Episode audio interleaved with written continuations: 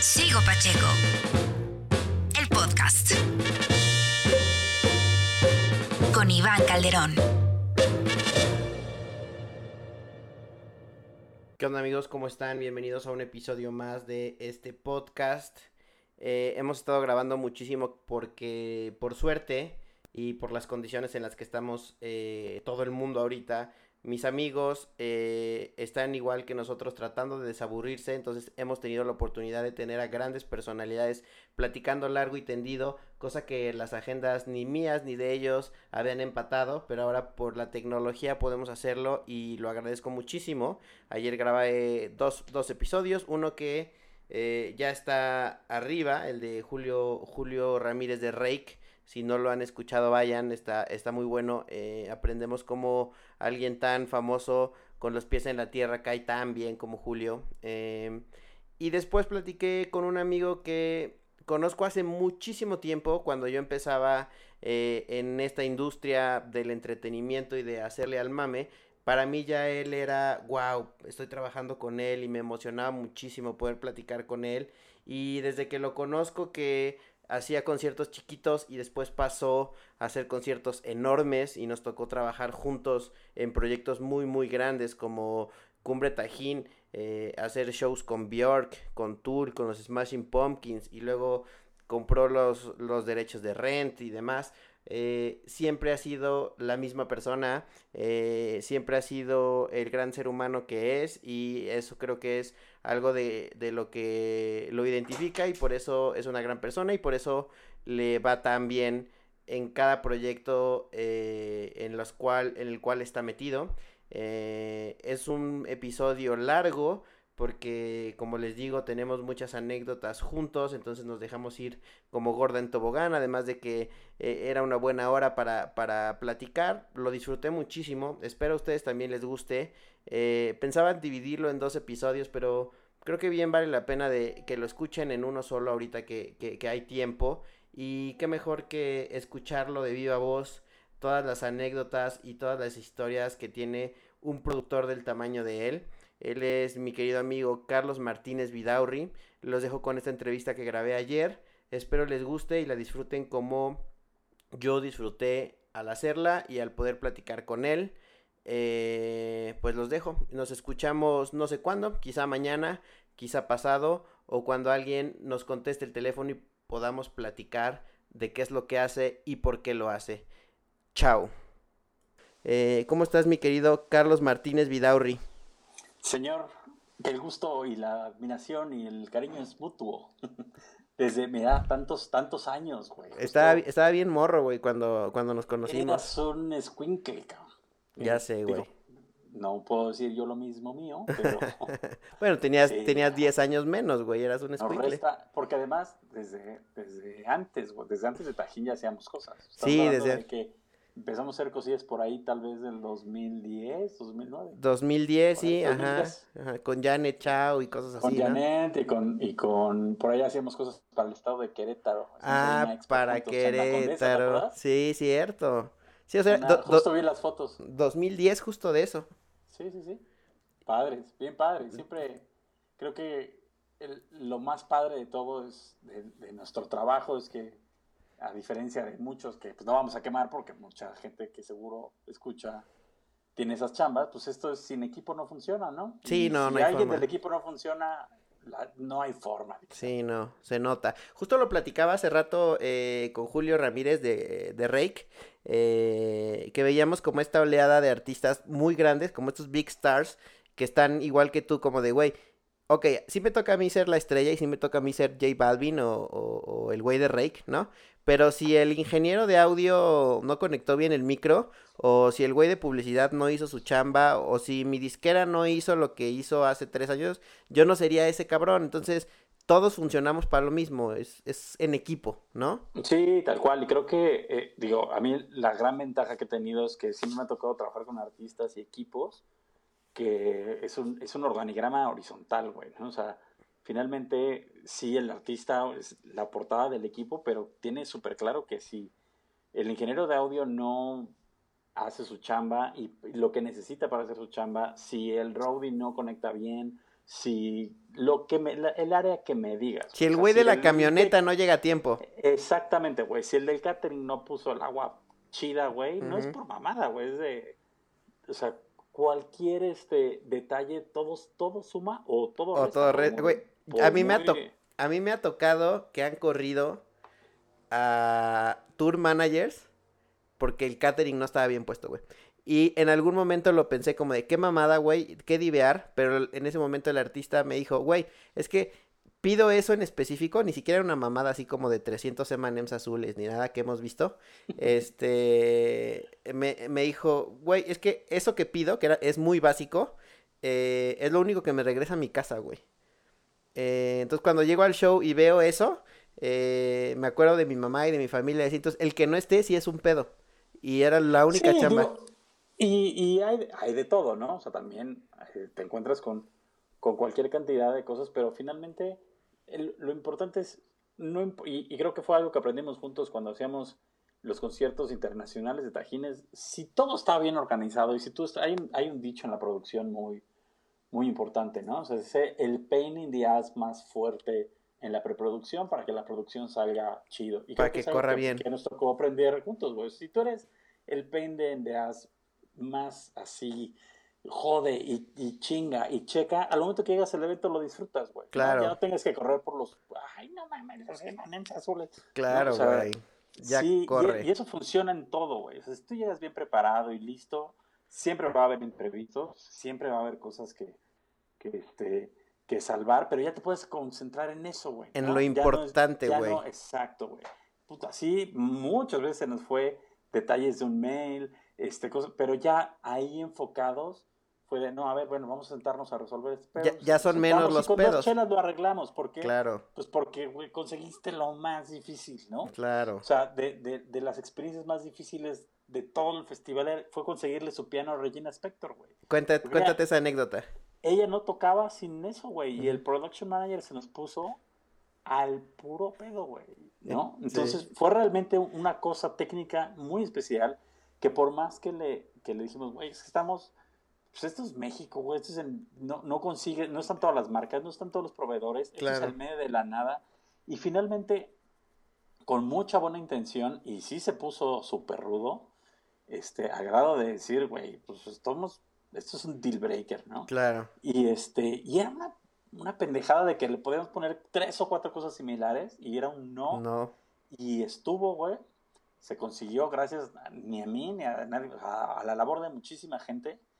Y cuando el güey llegó, llegó con una botella de, de buen chupe para Liz, la productora técnica, para mí, este, para dos o tres personas del equipo que realmente ya se llegó y no hizo un solo pancho, güey, llegó a disfrutar, a pasarlo, porque llegó con todas sus cosas resueltas. Y cualquier cosa de, oye, es que tal cosa, Claro, güey, tal foto, sí, o sea, ya, ya, fluye todo.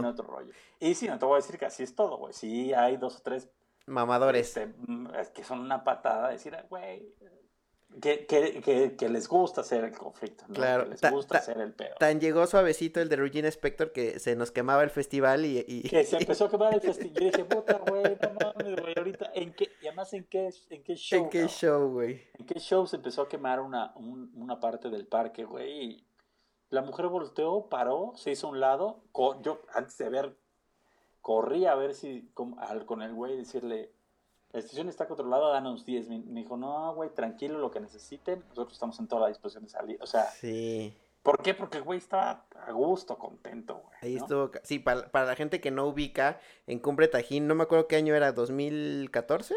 En 2013 fue. Eh, estaba, eh, pues Cumbre Tajín se llevaba a cabo en un festival en el Parque Taquilzucut, en el, a, la mitad de la nada, y había chozas donde, donde los totonacas hacían talleres y demás, pero era literal paja seca. Entonces en algún momento alguien aventó un globo de cantoya a la mitad del show de Regina Spector y pues esa madre prendió y se, incendió. no, no se levantó, cayó prendida sobre una de las, de las, casas. Y estaba, estaba relativamente cerca de donde, donde estaba eh, el show, entonces fue, fue un tema ahí de crisis que, que tú, si hubiera estado de malas el güey, en ese momento se va a la chingada y mienta madre. Y no solo él, o sea, si él hace un escándalo, se va a la chingada el resto de los shows ese día. Sí. Y los, y los posteriores, o sea, Sí, se, se va a la chingada el festival. De, esos, de ese tamaño, güey, un production manager que es de los chonchos, el que traía en ese momento este, Regina de boletina así de, no mames, pinche puta, o sea. Sí, no, se arma un pedo. Eh, se, se vuelve un, un, tema, ¿no? Ok, oye. Pero bueno, finalmente te da la, la, oportunidad y es pura, puro, puro trabajo. Yo defiendo cabrón el trabajo en equipo, güey. O sea, quien te venga a decir gracias a mí, gracias, bullshit, güey. Sí, no, no puedes. No, no, no, no hay forma, güey. No hay forma no hay quien lo saque adelante solo, güey. No, en esta industria no hay, y, dudo que haya alguna, ¿no? Eh, que haya un protagonista, protagonista al que, al que el crédito sea totalmente de él. En todas las industrias. a lo mejor un, contador es una super riata con el Excel, güey. Y pues, pues él está chido con su con su Dell en su Excel que corre café. A un médico, un médico quizá, ¿no? Que es una riata sí, no, pero Finalmente un, un, cirujano pues necesita su, a su anestesiólogo, claro. que si la caga... al güey que le, que le seca la frente, ¿no? Sí, exacto. Sí, es, es, es, un trabajo en equipo y creo que se valora más y también lo platicaba, digo, voy a, voy a estar citando mucho a Julio porque lo, lo, lo acabo de platicar con él y me decía, güey, cuando lo haces en equipo todo es mucho más fácil, lo, bueno y lo malo. Es decir, le preguntaba, ¿qué se siente eh, ser que con tu compa de la secundaria o de la vida hagas unas rolitas y empiecen a pegar y después ya seas la banda mexicana más escuchada eh, en el mundo? Y me dijo, güey, la gran ventaja es que somos un gran equipo, güey. Entonces, sé que eso que logramos no es nomás mío, ¿no? Es de todos. Y, y cuando nos va mal y hay que comer mierda, pues sé que no tampoco es mi culpa nomás, ¿no? Es, es, es un trabajo en equipo, entonces... Sí, es, un, es un equipo de soporte. Y quien, y quien lo tiene así de claro es a quien mejor le va, güey. Evidentemente no voy a decir nombres, pero trabajando con mucho staff y mucha banda de, de, de muchos, este, de muchos artistas, sí hay un, hay un caso sonado en donde, pues cuando empezó, era de agarró sus cuates y vamos a darle y vamos a salir adelante y ahorita no hay bar y las promos, ya sabes, ¿no? Yo pago las chelas. Y en el momento que firmó su, su record deal, dijo bye. Afuera todos los que la habían apoyado. Y no está ya. Nunca, y no, le fue así llamada de petate. Claro, pues sí, es, que es normal. Y uno tiene que tener bien claro de dónde viene y, y no, no olvidarse de toda esa, esa, banda, de ese equipo siempre. Exacto. Que creo que tú es lo que haces muy bien porque siempre traes como, como el crew, tu gente cercana y los no, no tan cercanos, pero cuando tienes proyectos chicos, grandes, medianos, levantas el teléfono y sabes que son la gente de confianza y la gente que, que va a sacar la chamba, ¿no? Para los que no te conozcan tanto, eh, ¿qué haces realmente? O sea, o nada. Eh, eh, er, ¿Eres productor? ¿O cuál es, cómo te, cómo te definirías? Sí, yo, mira, soy, evidentemente soy productor de espectáculos y de, y de, de entretenimiento, eh, de todo lo que significa entretenimiento en vivo, ¿no? De, desarrollo de, de, contenido, soy más un productor creativo que un productor de escritorio. Hago mucho la labor de escritorio porque finalmente aquí en México la labor de productor creativo es bien rara, ¿no? O sea, yo, yo, yo quise entrar en, eso, en ese rollo, no sé si como una, una, una, referencia, un director y un productor creativo. Si alguien ha visto el documental de DCC de Michael Jackson, el señor Kenny Ortega es un productor creativo. Claro. O sea, es el que se sienta a desarrollar en México, en general en, en, en Latinoamérica, el artista es su propio productor, su productor creativo. Sí, que está como, como, eh, sobre, como subvaluada esa posición en México, ¿no? Sí, sí, sí, sí, sí. Eh, y es algo que es aquí, porque tuve la oportunidad de trabajar de cerca en un proyecto con, con Miguel Bosé, que tú también estuviste por ahí cercano. Sí. Y este, pues tiene un grupo, eh, él siendo la cabeza creativa, pero tiene un grupo padre de, de, de, creativos donde todos tienen voz y voto. En general, el artista mexicano, por alguna razón, es difícil que acepte un input de cómo poder hacer su concierto. Por ahí justamente platicamos hace rato de Carlos Rivera, que Carlos Rivera es uno de ellos. Ha podido trabajar con gente cercana a mí, que es con Jorge Ballina, que es uno de los mejores diseñadores de escenarios y, también como un productor creativo, director creativo bien padre. Y su show está increíble. Es un show de, de, Carlos hace poco que es espectacular. Pero bueno, finalmente casi siempre eh, el artista mexicano va por ahí. Entonces, yo, como bien dices, tengo la fortuna de, hacer lo que hago desde muchos años, o sea, casi ya, hace casi 25 años que estoy haciendo lo, lo, que me gusta, que es estar en el negocio de la música, estar en el negocio del en vivo, y he pasado de, de por todo, güey. O sea, desde cargarle la guitarra a Arnaldo Zúñiga y esperarlo una hora fuera de su casa para ya vámonos a la promo, ¿no? Este o sea, tipo personal manager. Sí, sí, sí. Bueno, antes, ya personal manager ya era muy. Ok. Ya, ya es un puesto, güey. ¿no? Ah, a ver, vamos un paso atrás ahorita. Eh, ¿cómo, cómo, cómo, cuando estabas chavillo, siempre te gustó como el entretenimiento y, consumías mucho entretenimiento, ¿cómo fue que dijiste, güey? ¿O cómo te fue llevando la vida a, de repente estar en algo que dijeras, no mames, me encanta el escenario y esto es lo mío? Siempre, siempre me gustó muchísimo el, entretenimiento, no, no teniéndolo consciente más. Yo así, devoraba tele, ¿no? O sea, tengo gigas y gigas de, en mi cerebro, güey, de información estúpida de la tele de mi infancia. Claro. Este pero nunca lo, tuve tan claro. Yo quería ser diseñador y quería otras cosas. Y en algún momento tuve la oportunidad de estudiar un, un, este, un siempre de niño mis abuelos me llevaban mucho al teatro. Ok. Y a mí me rayaba Jesucristo Superestrella. Ok. ¿no? Y después conocí Cats, me gustó mucho y después me di cuenta que lo había escrito el mismo güey. Y dije, ah, puta, güey, está padre, ¿no? Es algo que me gusta. Pasa, pasó el tiempo y y teniendo la oportunidad, un poquito antes de, entrar a la universidad, tuve la oportunidad de estudiar inglés de intercambio en, un lugar cerca de Nueva York. Mm. Y parte del programa era que los fines de semana íbamos a Nueva York. Okay. Parte como del paquete, pues, era de. Y incluye una obra de Broadway, ¿no? Mm. Y era por mis del Fantasma de la Ópera. Y escogí el Fantasma de la Ópera. Y sentado viendo en Broadway el Fantasma de la Ópera, ahí fue cuando me cagué y dije: Es lo que quiero hacer. O sea esto es lo que eh, junta, estoy viendo todo lo que me gusta en un mismo cuadro, ¿no? La iluminación que te cagas, güey, la gente cantando increíble, la música, la escenografía, este, ¿no? Saliendo candelabros del piso, o sea, una producción espectacular, güey. Es muy vieja, pero sigue siendo muy espectacular. Y pues para un chavillo ahí cagengue, o sea, sí dije, no dije me quiero dedicar a esto, pero estoy viendo todo lo que me gusta, ¿no? Entonces me empezó a llamar un poco más la atención, me volví un poco este, fanático de, los musicales, empecé a seguir la carrera de Lloyd Webber, me gustaba mucho, este, me enganché con muchas de sus obras y un día, eh, recordarás que hizo la película de Madonna de Evita. sí, claro. Con, Antonio Banderas. Eh, un buen día escucho que me empiezo a investigar la película, me compré unos libros y eh, dicen, literal en Ventaneando, el quemón. Eh, todos somos generación ventaneando. Todos somos generación ventaneando. Y más si te dedicas a lo que te dedicas, pues. exacto, y te ve notas, güey. La cacoteca ahí a full.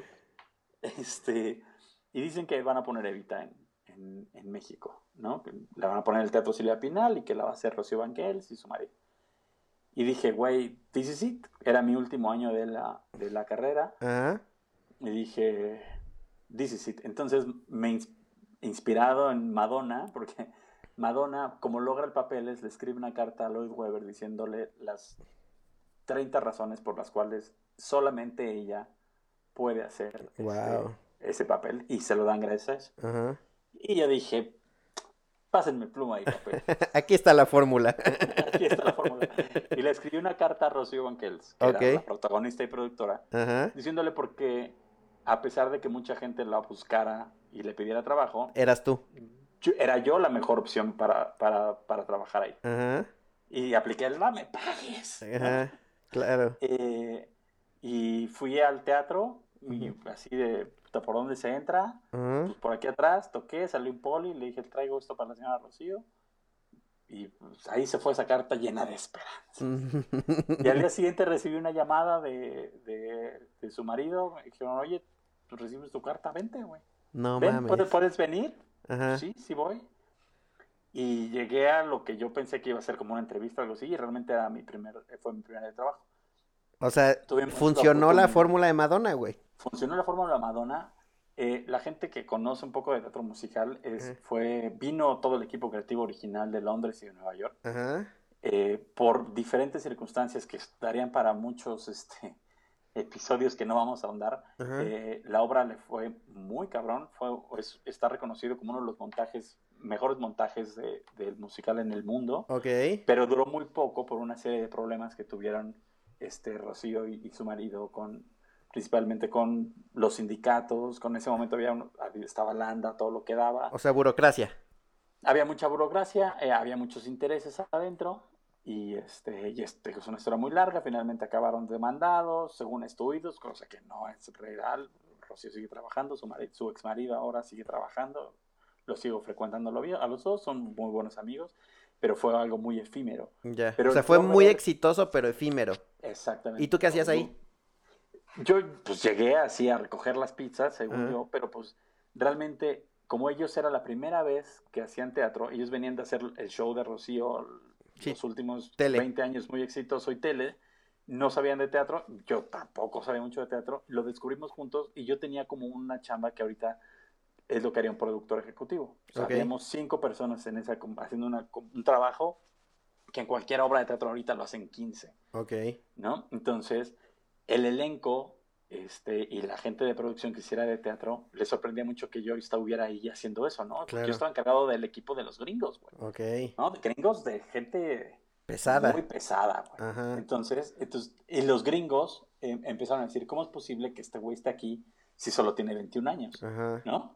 Y yo de, pues, güey, pues, entonces me empezaron a decir el, el 21, entonces yo era, Ok. pues, ¿dónde está el 21? Y, la- y esa banda me conocía como el 21 porque era de, no mames, ¿qué es un escuincle de 21 años así, Y- tan metido en Y, este pedo? y sin experiencia, ¿no? Y, güey, sin experiencia más que lo que me gusta.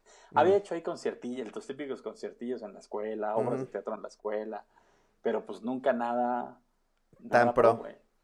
Entonces, este, fue tanto mi shock de ver que se había ido a la mierda al trabajo y tanto dinero de tanta gente por sindicatos, por intereses, que dije, güey, chingada su madre. O sea, Claro. o sea, esto es, esto es horrible. Eh, El teatro es terrible, güey. Es lo peor que le puede pasar al mundo, ¿no? O sea, realmente vi de cerca pues la historia del lado de Rocío y de la gente que puso la lana y de los actores y de la producción y de los gringos y me decepcionó muchísimo. Ujú. Pero decidí seguir el camino de la música y terminando la carrera, eh, también jugándole a, al, al Don Chinguetas, Ajá. puse mi productora, abro comillas, cerro comillas, Ajá. y se nos hizo muy fácil hacer la formulita de, pues, ¿cuánto cobrará un artista? Ajá. ¿No? Sí, Yo No, voy, voy a, güey, a ver, voy a ser si un promotor. Sí, güey, es lo mejor tema del mundo. A ver, güey, si un artista cobra 10, Ajá. Yo vendo los boletos en tanto. ya vendo los boletos en dos, caben 200 personas, y me va a costar todo, este... de- 50, güey, y yo voy a vender 150, no mames, voy a triplicar mi varo, güey. ¿no? Entonces, así, viendo otro rollo, güey. No, güey, ¿cuánto cobrará Ben Ibarra por irse a echar unas rolitas así. ¿no? O sea, es uno así de, o sea, güey, agarra un micrófono y una guitarra. Sí. Y contactamos a su oficina y decidimos que, ¿por qué no? La mejor idea era hacerlo en Cuernavaca, güey. Ok. Porque, pues, ¿qué artista va a Cuernavaca? Porque pues, está muy cerca y nadie de Cuernavaca viene a México porque, pues, ¿cómo, güey? O sea, pues, la gente no viene, ve el show de... no- Está espectacular, güey, es un negocio.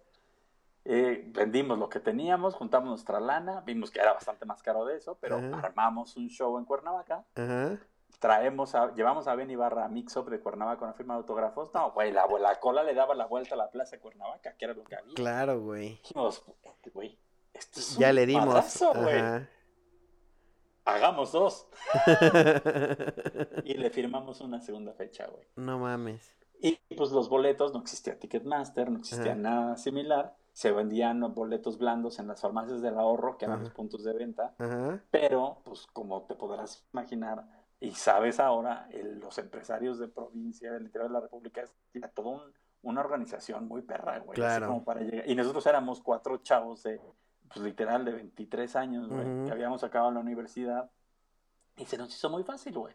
Entonces, pues la farmacia del ahorro en ese momento era socia de otro show que estaba al mismo tiempo que Benny. Ajá. Y era de, ¿me das tres para Benny? Ajá. Uy, no, jefe, ya no hay, pero pues No todavía mames. tenemos para este otro. Entonces, pues evidentemente quebramos durísimo.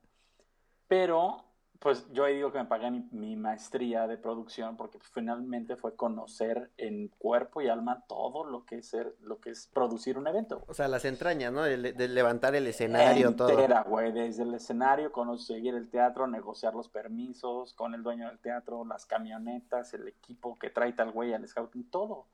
Y nos tocaron hacer todo. Y finalmente me tocó hacer todo porque era el que me gustaba y los otros dos eran los de, sí, a huevo. Yo puse varo ya. Eh, sí, güey, y tres escuinclas que agarramos compañeras de la universidad, que era la de Camerinos, la de Catherine, ¿no? Pero finalmente esa organización, a Benny le llamó en ese momento mucho la atención, porque pues, finalmente pues, los empresarios, güey, tú conoces cómo son muchos empresarios. Ahora hay más decentes, güey, en ese momento eran unos lobos. Así de, me vale madre, eran unos lobazos. Y nosotros, pues, chavitos, hashtag bien, ¿no? Eh, de universidad, hicimos un póster padre, unos boletos chingones, los camerinos estaban poca madre, ¿no? O sea, como que le invertimos mucho, no dinero, sino mucha dedicación. Lo hicieron fancy.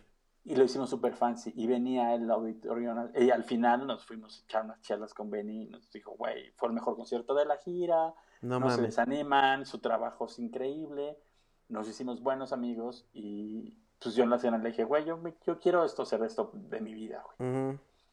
Y este y el día que necesites, me encanta, sé que viene todo internacional y si necesitas a alguien que te cargue los tenis, güey, me gustaría ir a conocer cómo se hace un concierto. Sí. Y lo mismo con Evita, güey. El día siguiente fue mi primer día de trabajo con, con Benny. Con Benny en el auditorio. Y empecé desde lo más bajo hasta acabar produciendo este tuve la oportunidad de producir un DVD. Este, Estuviste mucho tiempo en, en Timbiriche, ¿no? Muchos, muchos. Estuve muchos años con Benny. Ah, ok. Muchísimos, desde el, desde el todo o nada, que en 2001, Ajá. hasta el 2006, más o menos. Ok. Fueron, hicimos cuatro, tres discos. Cuatro con un, un, DVD.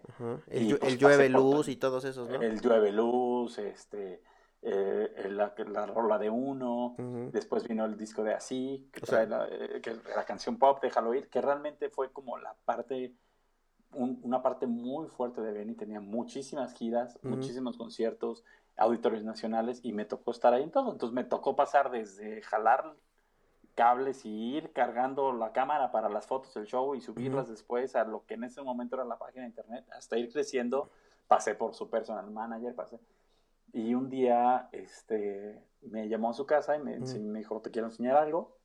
Era un contrato donde comprometía a los cinco a, los timbiriches a hacer el, reencuentro de 25 años, que fue hace 10 años. Y juntos empezamos a desarrollar el show. Me dio la oportunidad de desarrollar gran parte del show. Wow. Y hicimos 120 shows y de ahí, este... Que de hecho en el DVD te vi, eres te, te, ponen Hicimos una película. De, cocorito te ponen la botarga, ¿no? Un así. correcto. Sí, por andar produciendo el show. Porque en una junta iba tu pendejo y ¿por qué no hacemos a Cocorito? Y pues a ver, búscate quién. Entonces encontré al güey que había hecho Cocorito original. Ok y su nieta seguía teniendo la empresa de botargas, de, carros alegóricos y todo eso. Entonces fui, lo hicimos y pues, güey, fui yo a hacerlo y resulta que el pinche mono lo hicieron a mi medida, güey. No había nadie que con el primero 1.86 que te manejo que cupieran esa madre y me tuve que... A todo el mundo le nadaba, güey. Pues sí, güey, nada más, todo el mundo le nadaba. Pero, también está padre, güey. No, está, esto fue, fue un proceso increíble. Yo a, a Benny y a su equipo le debo todo lo que, lo que sé porque finalmente, y tú lo sabes porque has tenido la oportunidad de trabajar con ellos, es gente bien chida, güey. Es gente que, que es, es cabrona de, de, de estos así, es súper cuadradas, pero siempre en la mejor disposición de... de y decentes. Y, desde el día que yo lo conocí al día de hoy, sigue teniendo sus mismos músicos, sus mismos equipos, su misma gente, gente bien chida, bien, bien chida. Y ya de ahí, pues evidentemente, a la par de Benny pudimos trabajar con otros artistas. Este, después pasé una época en Azteca trabajando con la gente de música, por ahí hice algunos discos con Jair, con Yuridia, con proyectos en Azteca musicales que estaban bien padres que finalmente ya no vieron la luz. Estuve como un año en eso y terminando eso, agarremos a, nos invitaron a, producir OV7 porque iba a regresar OV7. Hicimos ahí otro DVD que fue el primera fila de OV7, algunos de sus shows, algunos de los muy, de, muy al principio, los primeros auditorios nacionales. De ahí me une también una buena amistad con, con Oscar Schwebel. Finalmente he tenido la ventaja de, de que con quien he trabajado son muy amigos míos. Sí, terminan siendo amigos. mío. Este, es mi productor asociado en algunas de las obras que hago ahorita. Benny es mi brother. Este, Janet Chao es de mis mejores amigas. eso siempre hacemos, o sea, soy súper mamador, ¿no? Los que hacemos familias, pero pues sí hacemos familias, güey. O sea, pues es que... mucho tiempo juntos, viajamos sí, juntos. claro, creces juntos. Eh, nos apoyamos, crecemos juntos, ¿no? Y durante mucho tiempo eh, siempre estuvo mi, mi, mi, idea de regresar al teatro. Y yo iba, me encanta ir a Nueva York a ver teatro. voy mucho menos de lo que quisiera. Claro. Pero siempre que estaba yo ahí decía, güey, puta, es que esto me empezó a escuchar la música. Era como la semillita que te había llevado a, a, sí, sí, lo que me había llevado y finalmente este, que siempre estaba ahí, ¿no? Entonces pasó mucho tiempo después y un día llego a, a, la casa, venía escuchando el radio y escucho que algún productor va a poner una obra de teatro que yo quería hacer, que siempre soñé con hacer y, ah, es que este güey lo va a hacer y no mames, yo siempre quise. Entonces mi esposa me, se volteó y me dijo, ¿y como por qué te cabronas, no? Pues porque yo la quería hacer. ¿Y qué estás haciendo por eso, güey? Exacto. Y dije, fuck, nada, güey. Sí. Nada. Entonces, justamente después de, de OV7 vino toda la vorágine de Tajín, fueron seis o siete, en total seis años, pero bueno, realmente activo cinco. Este, y de, también de mucho crecimiento, de hacer una cantidad brutal. Hubo un año que hicimos 120 conciertos, porque no solamente hacemos Tajín, hacemos muchas cosas. ¿eh? Carnaval de Veracruz. conciertos, hacemos carnavales, y no, no solamente en Veracruz, o sea, empezaron a hacer a raíz de la oportunidad de Tajín, muchas cosas, tanto en la ciudad como en, como en el interior de la República, este, de festivales, de empezar a mover, de empezar a crecer. Y eso me dio la oportunidad de decir, bueno, creo que es un buen momento para, para, para buscar hacer algo de teatro. Entré con unos amigos como asociarme para tantear un poco. Eh, a raíz de Timbiriche me uno una muy buena amistad con Mariana Garza. Mariana Garza construye un teatro y me invita un día. Que es el Teatro Milán, ¿no? Que es el Teatro Milán. Y yo lo veo y digo, una de mis obras favoritas eran, era, siempre fue Rent. Ok. Ah, no mames, güey, este teatro. Yo venía de ver Rent en Nueva York, una nueva versión en un teatro muy similar al Milán. Ok. Y decía, puta, a mí me encantaría hacer aquí Rent, pero no tengo ni idea cómo, voy a empezar a, buscar. Me invitan unos conocidos a asociarme con ellos para hacer eh, un musical también que se llama Godspell. Invito a Oscar Schwebel a Godspell. Eh, y finalmente reaprendí mucho de lo que era el teatro en ese momento, pero finalmente era el balón de los productores, ¿no? Claro. Sí, claro, tiene todo, o sea, toda la razón. Eh, pues yo quiero hacer mi pastorela, me compro mi pastorela, este, guardamos ahí, rompimos el cochinito y tuve la oportunidad de hacer Rent. Qué y a, raíz de Rent, bueno, eh, hacer un musical, este, antes de Rent vino un musical original que se llama Bule Bule, que a la fecha que, trabajamos juntos ahí. Trabajamos juntos ahí. Fue muy exitoso y no, no conozco gente que lo haya ido a ver que haya dicho, todo el mundo salía fascinado. Salía fascinado con el show. tres, cuatro años de temporada súper exitosa, interrumpida, ¿no? O una hora entre semana. Eh, pudimos hacer el disco y y ha sido un fenómeno. Ahorita tiene un tiempo que ya no está en escena. Siempre están los planes de regresarlo. Y fue gracias a Bule Bule que yo dije, ya encontré la gente con la que yo quiero estar por, muchos años, porque que me reconcilió con ese teatro y ese medio del espectáculo lleno de sindicatos y de grilla. Ahí fue cuando dije, la pasión que tienen estos chavos, todos son poco menos, poco menores que yo esta es la generación que se merece otro teatro. Claro. Entonces pude, tuve la oportunidad de, comprar los derechos de renta, hacer la producción. Este, mucha gente se sumó, mucha gente se asoció. Y a raíz de ahí, pues han sido, desde el, renta abrió en 2016, de ahí para acá hemos tenido la oportunidad de producir muchas obras, tanto musicales como, este, como de texto. Encontré un socio espectacular que que es, que es mi mano derecha, pero mi mano derecha, mi mano izquierda. Eh, es un animal teatral de los que puede pasar al teatro todos los días, ver todas las funciones, conoce todas las obras. Entonces hemos hecho una muy buena mancuerna eh, para producir y para seguir haciendo lo que nos gusta, ¿no? Sí. Eventualmente con el tiempo me clavé muchísimo en, en, producir teatro, pero bueno, ahora estamos regresando a producir pues eventos, por regresar un poco más a la música que la ha tenido ahí un poco abandonada. Como que vas y pues vienes de industrias, pero según lo que, según lo que me cuentas, tu corazón está más en el teatro, ¿no? Pues es que es por momentos, o sea, sí, sí, sí, es, sí el teatro, el teatro te sana, güey, ¿no? Sí.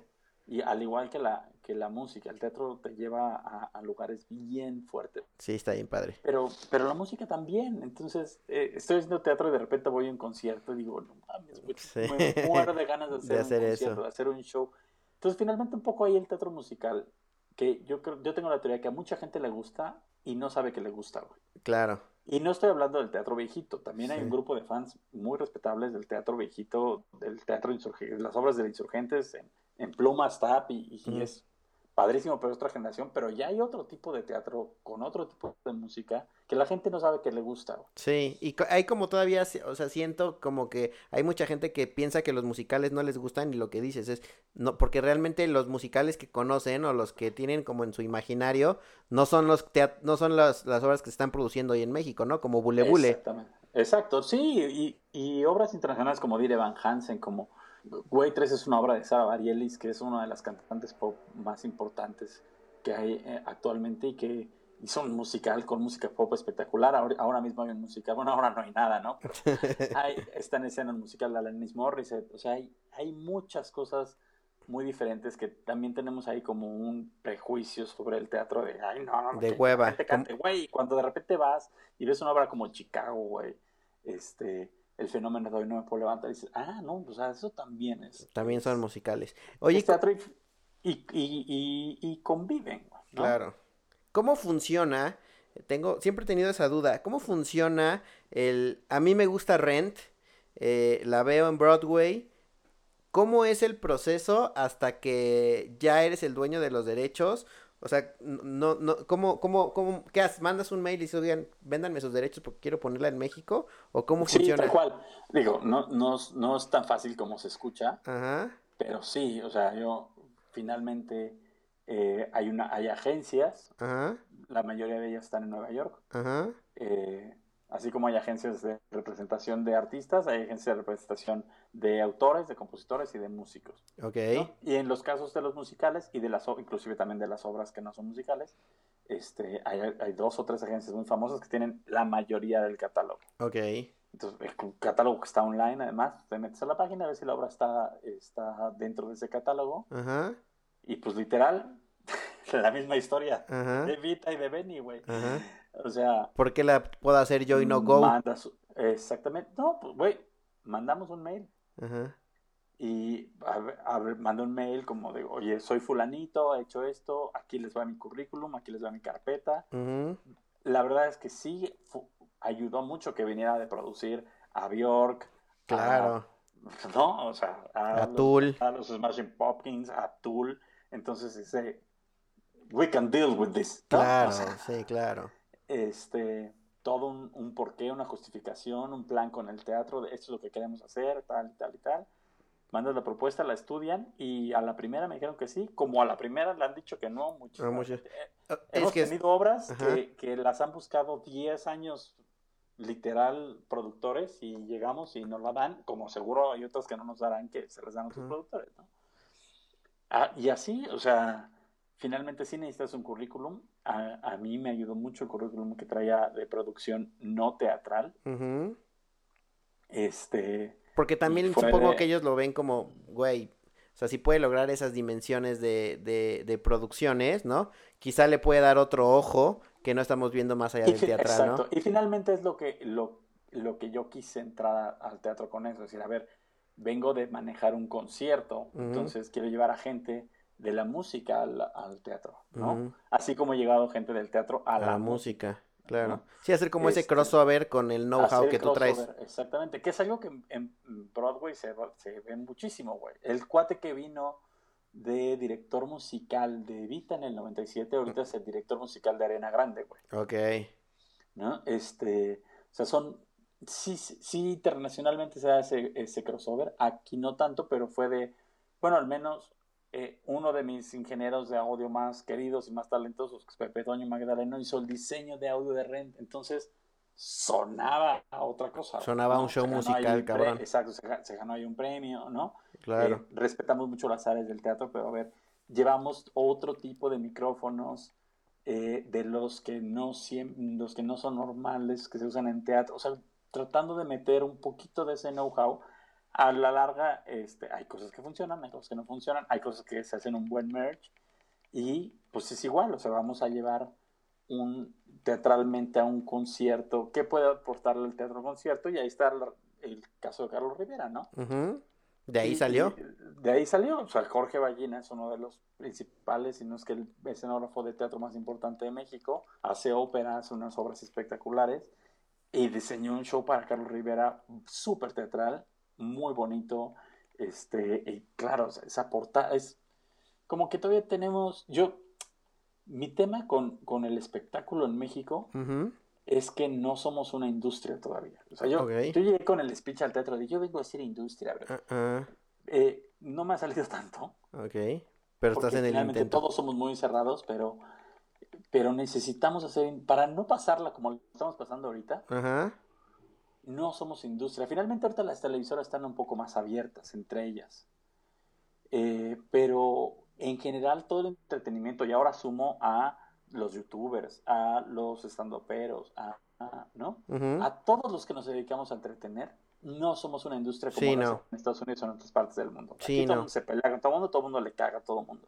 Y son envidiosos entre, entre gremios. Uy, eres el de, eres, eres de, de, vas a hacer teatro, pero puta, sales en la tele, carnal, entonces no vale. Sí, no vale. A mí me ha tocado muchísimo. sí. Ay, hasta el cine, güey. Haces doblaje, ah, pero eres youtuber, bye, güey. O sea, sí, no, puta, eres del cine. Y fíjate que eso, eso lo aprendí en televisión azteca, güey. Yo, pues, güey, o sea, yo trabajo con Benny, brother. O sea, es el artesano de la música, carnal. Jair, no, güey, Jair, pinche, güey, pinche programa de tele, güey. Claro. Vale, es madre. Y, güey, sentarme con Jair a hablar de su trayectoria, de cómo.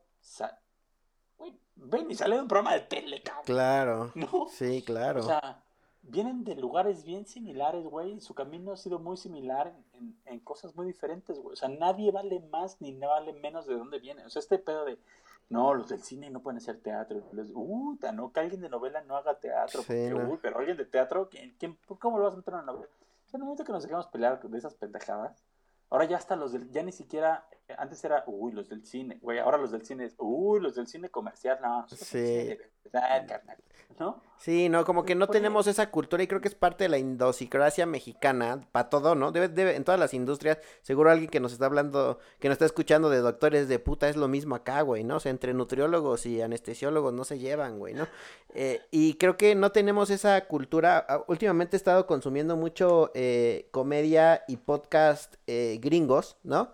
Y he visto que tanto como los gringos como los ingleses tienen estos, tienen estos perfiles y estos talentos que son multidisciplinarios, ¿no? Entonces ve, ve, ves a, Kevin Hart eh, haciendo un, un, especial en Netflix muy cabrón y una gira muy cabrona y luego va al cine y lo hace bien, ¿no? Y luego puede cantar y lo hace bien y, y nadie le tira un pedo por, por eso. Y aquí en México es, no, güey, tú eres youtuber, ya te chingaste, por eso en, en, ese momento ya no eres un buen actor, güey, o ya no puedes ya cantar. Pinche inventado. Güey, a lo mejor el güey ha estado estudiando actuación toda su vida y YouTube fue lo que le dio el, la, salida, ¿no? La lámpara, o a lo mejor nunca estudió, güey, pero tiene un chingo de talento también, ¿no? Que para esto creo que la escuela sí ayuda mucho, pero hay quienes no, quienes no necesitan escuela y de repente dan, dan el, la campanada y resulta que son unos virtuosos en eso. Sí, y no por eso vales más o vales menos, güey, o sea entonces, en el momento que empezamos a, apapacharnos un poco más, a, hacer un poco más industria, este, va, a cambiar todo y, abrirnos más. Ya ha habido, este, eh, ha habido casos bien padres, güey. O sea, ha, habido, y, y, no todos son exitosos y no todo va a funcionar, pero de repente pega algo padre y, y hay que apoyarlo, güey, ¿no? nos dedicamos entre nosotros mismos a destruirnos como industria, güey. Entonces, pues claro, viene algún factor externo que nos pega y, algo que, te, que, te, mata, güey. Claro. ¿Qué diferencias esenciales encontrarías tú entre hacer una producción de cero musical Eh, creo que tienes un currículum muy grande, ¿no? O sea, Bjork, Tool, Smashing Pumpkins, Calvin Harris, ¿no? Que nos tocó estar muy de cerca en esos proyectos y que yo veía lo difícil que era eh, eh, mantener el nivel, porque aparte no era como, como, y lo aprendí yo mucho ahora con esta que me contabas de, me tocó ser jalacables nomás para aprender y no me pagues, ¿no? Yo hace no mucho me encontraba como con esa, de, güey, ya llevo 10 años haciendo lo mismo, eh, ya encontré como mi zona de confort y siempre me ha gustado mucho y me acordaba mucho de la de, de los años en los que hacíamos tajín, ¿no? Que lo mucho que me emocionaba eh, subir al escenario y ver los soundchecks y cómo llegaba el artista y todo, todo eso detrás y antes de, de un show dije, güey, quiero empezar a meterme un poco más y fue por eso que agarré el proyecto de, de los Spotify y de los Kid Choice y así. igual, ¿eh? O sea, ya con 10 años trabajando en algo y no teniendo la necesidad de hacerlo, pero es como de, güey, me voy a meter al escenario y a lo mejor ser un roadie o un stage manager, pero para aprender, güey, ¿no? para volver a vivir eso este, que te llena. Porque es, es, ah, yo a la fecha, güey, o sea, a la fecha llego al teatro y, si está sucio el escenario, agarro el trapeador, güey. Claro. O sea, voy a buscar a la persona de, mantenimiento y le digo, ¿qué ah. es su trapeador, don Mario? Claro. No, no, no, pero no, no, no. No hay pedo. Está haciendo trapáchemelo, güey. Sí. O sea, está chido, o sea. Sí. no hay esas diveses. De este rollo, güey. No, y aquí, che hueva, güey. Y, y, y parte de lo que dices es, es muy clave, güey. O sea, hemos tenido la oportunidad de producir conciertos para 120 mil personas. Con Marc Anthony mm. había 120 mil personas en la calle. Madre. Eran casi, er, así, güey. No, no, se, no se acababa de, de, de, no, se, no, se, dejaba de ver la gente, güey, en el horizonte. O sea, hay tomas aéreas que dices, güey, ¿qué momento hicimos esto, güey? y, y, y ahorita hago obras de teatro para 80 personas en el Foro Lucerna, que es un foro chiquito que está arriba del Teatro Milán, güey. Y te llena igual, ¿no? La gente sale, güey, y dice, no mames, qué pedo con esta obra, güey, me tocaron el corazón, me recordaron que... O sea... Y es como, güey, no es que no haya una diferencia, güey. Sí, claro que es diferente, pero las dos cosas te llenan bien padre. Y en el momento que que pierdes esa magia es cuando todo vale Sí, o que solo estás buscando algo. O que estás buscando los 120 mil. Ajá, pues güey. No, güey. o estás buscando premios o lana o así, creo que dejas de conectar con la gente y se empieza a notar la obsesión por algo y al, y al, final del día se vuelve ya un negocio, que sí lo es, pero pierde la esencia de lo artístico, que es lo que, lo que al final del día eh, conecta con la gente. Me acuerdo, me acuerdo yo de una anécdota a medias, y quiero ver si, si me, la, me recuerdas tú. Estábamos en un cumbre Tajín, eh, eh, que fue un pedo serio de, de, producción y no me acuerdo bien de qué fue, con Juanes, ¿te acuerdas? un tema con las luces, algo así que, que tuviste que salir tú a decir que, iba a cantar a media luz, un pedo así. ¿Te acuerdas? Ay, sí, es cierto, güey. Me subí al escenario y que estábamos atrás en el escenario como, pues sube tú, güey, no sube tú, güey. Sí, sí, sale, güey? Sí, es cierto, güey. Sí, sí, sí, un pedo. No, o sea, un pedo con las luces. Algún, algo de la consola no entraba y Juanes dijo, mames, yo no voy a salir de acá así, güey. ¿Cómo no va a salir, güey? Si hay aquí 19 mil personas esperándote, güey. Van a ser el headliner. Mm. Este, pero sí, güey, o sea, entre entre eso, eh, horas, una hora antes del show, Caifanes no quería salir, no, Caifanes lo arreglamos en un, con, unos, este, con unos tacos en la mesa, güey. Caifanes era el, y fue nuestro primer tajín. Fue el, fue el primer show de los Caifanes regresando ya con Markovich. Eh, fue el primer show de los Caifanes regresando con Markovich. Teníamos el parque atastado, que eran 30 mil personas. Y los güeyes dijeron, no, no queremos el circuito cerrado. Sí. no, entonces nos sentamos cuatro a la mesa, güey, con la manager de, los caifanes, y pues a ver, güey, o sea, olvídate de mí, cabrón, es por tu bien, güey, la gente se va a poner loca, o sea, fue, fue y fueron, de ahorita lo platicamos así, pero fueron horas tensas. Bien difíciles, bien tensas, güey, y con, y con Tool nos pasó lo mismo. Me acuerdo, justo iba con eso. te, te, acuerdas, Tool eh, el mismo día fueron Tool y la otra banda de, de este mismo güey. Sí. Que es se me acaba de ver el nombre. Pucifer. No, Pucifer. Eh, Sí, eran Pucifer, Tool y alguien, alguien más. Ah, era, era Tomahawk, que canceló ese día. Y, y Primus. Ese día tuvimos, eh, pinche line-up, cabrón. Ese día era Primus, eh, Pucifer, que es la otra de Maynard.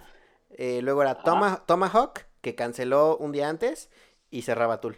Exacto. Entonces, Tool y o sea, las dos bandas de Maynard Pucifer. tenían diferentes production managers Sí. y diferentes condiciones. Sí. Entonces, yo me fui por el pedo de, güey, Pucifer me autorizó, o sea, ya me autorizaron el circuito cerrado para Maynard. Sí. Porque Maynard es un güey que nadie puede ver a los ojos, que no salen fotos, ¿no? Que nadie lo puede ver, güey. Es así como, Es un güey muy raro. es un güey muy raro. Pero pues como que sí, güey, todo sí. Entonces, mal hecho, yo asumí que estaba todo bien. Pasa el show de Pucifer y viene el show de tú le dicen, bueno, pues a qué hora pagamos el circuito cerrado. Y yo, güey, ¿cómo Ujú. vas a pagar el circuito cerrado? Sí, ya para tengo. Me, acu- 50,000? me acuerdo de esa plática que dijiste. Pues si ya tengo el mail donde dice que Hay sí, es como de. 35 mil personas aquí afuera esperando a Tool, güey. Sí. ¿no? Desde diciembre que lo anunciamos y que en dos días se volaron los boletos, Sí. No, güey, tú no puedes poner. Güey, tengo el mail. Fui por mi. ay, se Ajá. fui todo pistola por la compu. Papelito habla Y la, y la autorización la, la tenía del production de Pucifer. de Pucifer diciendo que Maynard había dicho que sí, Ujú. pero por a Pucifer, güey, pero cuando manejas 25 conciertos y 30 más de otro lado, era así de, güey, pero te lo juro que me dijeron que sí, te dijeron que sí, pero no para este show. Sí. Y logramos, dijimos, a ver, güey, afuera hay 35 mil personas ardiendo por ver a este güey. No mames que vas a pagar las pantallas. Sí.